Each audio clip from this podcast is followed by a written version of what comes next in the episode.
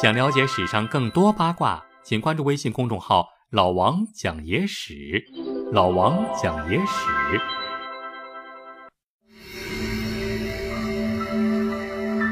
非洲内尔科斯塔人体复制现象。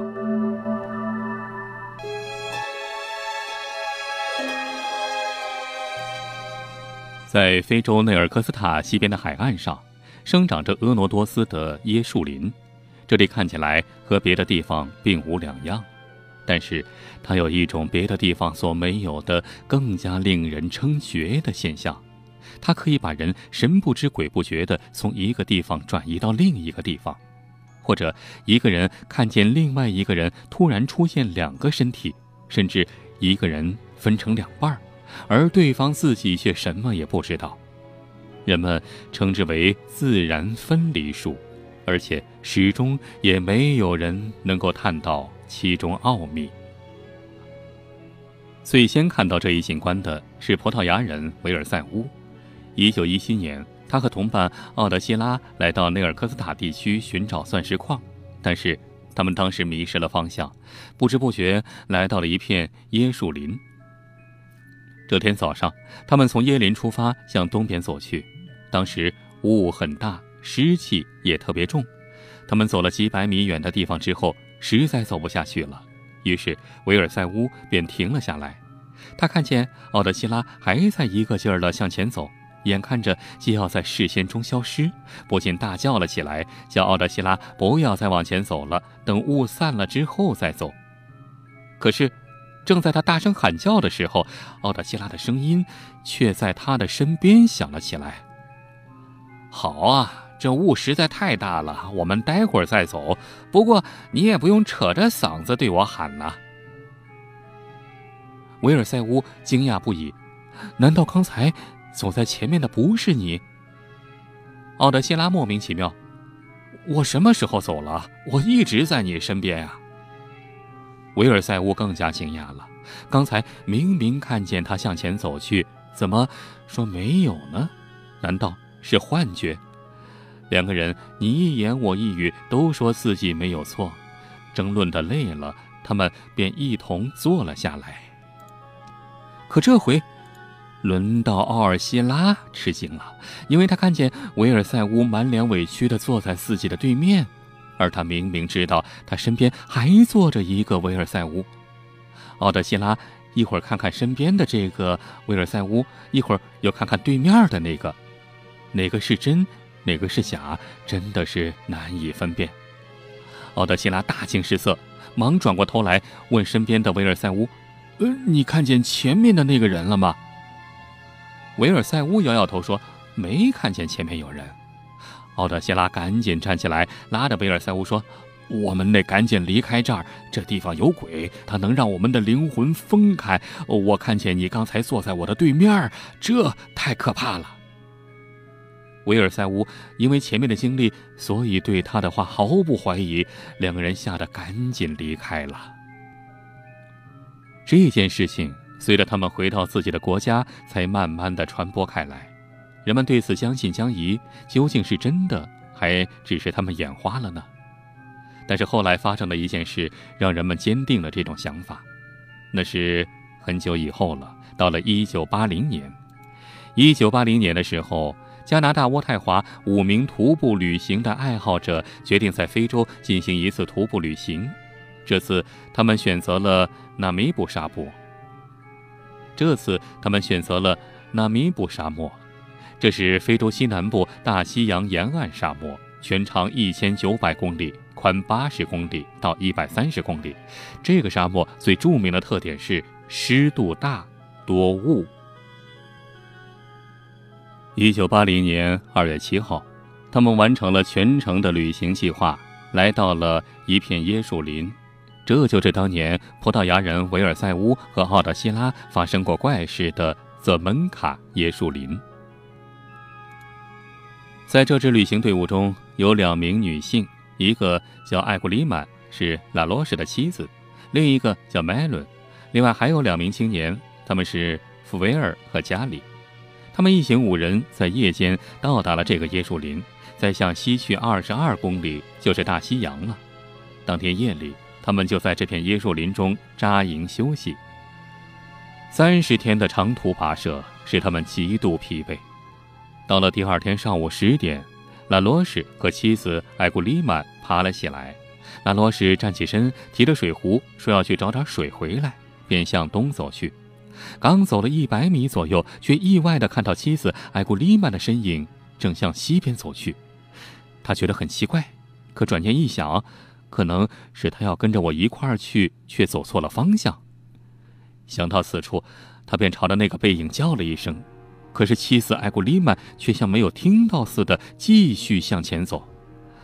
拉罗什以为他可能是不是因为昨天晚上的一点小事生气，于是就快步向前跑去。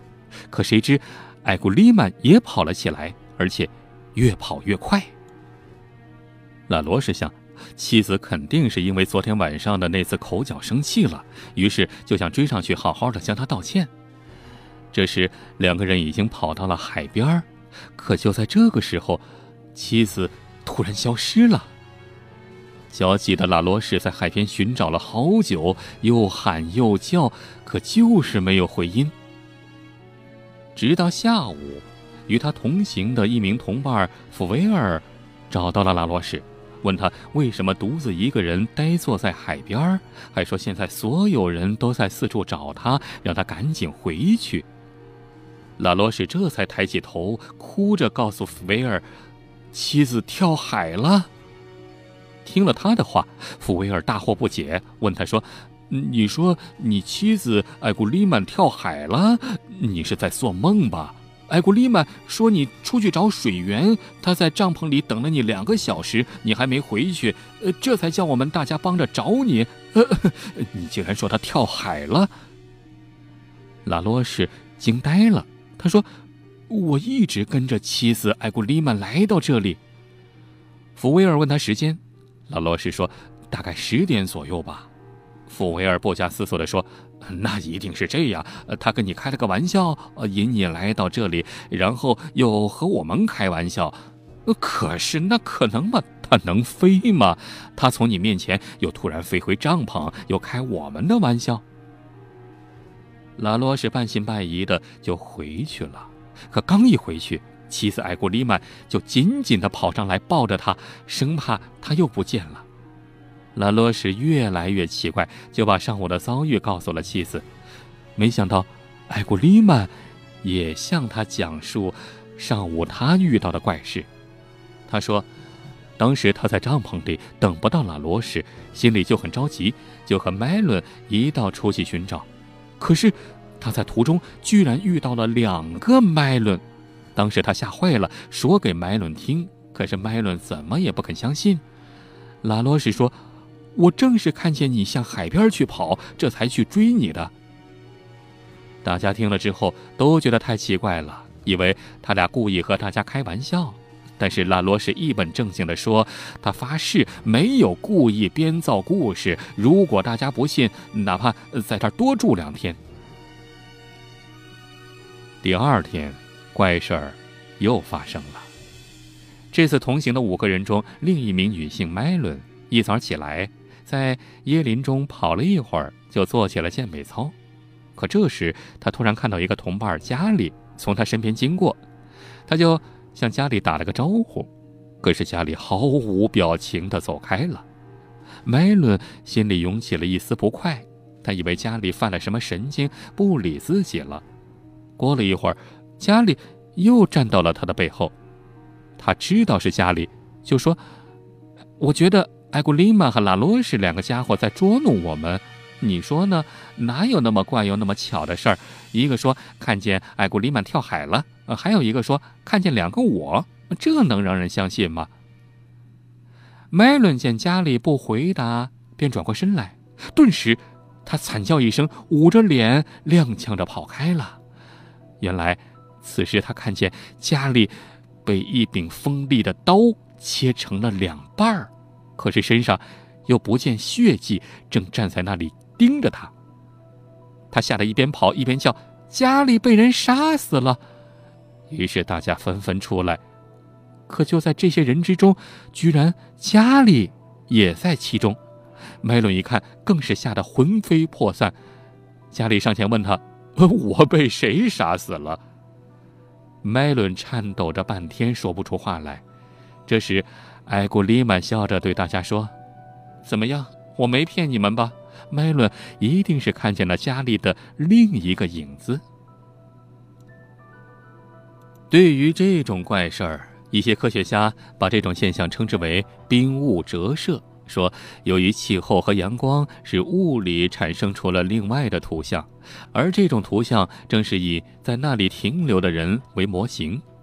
但是这种说法并不能解释为什么有人还有行为动作，甚至图像看起来居然和真人一样清晰逼真。还有一次，那是一九八七年，美国气象学家鲍威尔。海洋气象学家弗拉贝尔博士，还有他的妻子海纳西博士三人之间，竟然因为这种怪异的现象，演出了一幕令人啼笑皆非的桃色事件。那是一九八七年九月，他们三个人专程前来考察这桩奇怪的瑟门卡现象。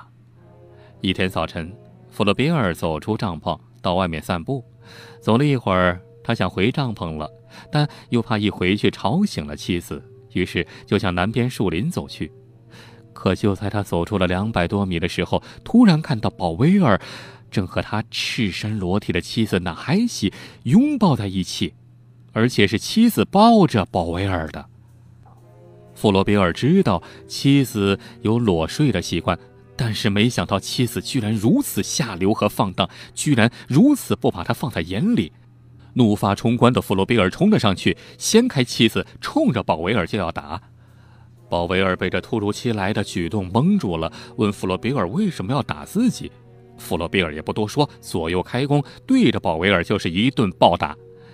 被打得云里雾里的鲍威尔也火了，质问弗洛比尔为什么会如此野蛮地对待自己，而对方则痛骂他为什么要勾引自己的妻子。可正在此时，鲍威尔也突然看到了海纳西，急忙辩解说自己根本就不知道海纳西是什么时候来到这里的。弗洛比尔指着身前的海纳西问道：“，你看这是什么？”海纳西不解地说：“没什么呀。”直到此时，弗洛比尔看到了两个海纳西，这才知道自己是被这种奇异的现象给蒙蔽了眼睛。这时，海纳西看到保威尔被打得躺在地上，不知道发生了什么。弗洛比尔这才和海纳西把保威尔搀了回去。保威尔这次被弗洛比尔打断了四根肋骨，胃部淤血，考察工作还没开始就回国了，而且从此和弗洛比尔断绝了来往。这件事后来成了美国科学界的一个笑柄。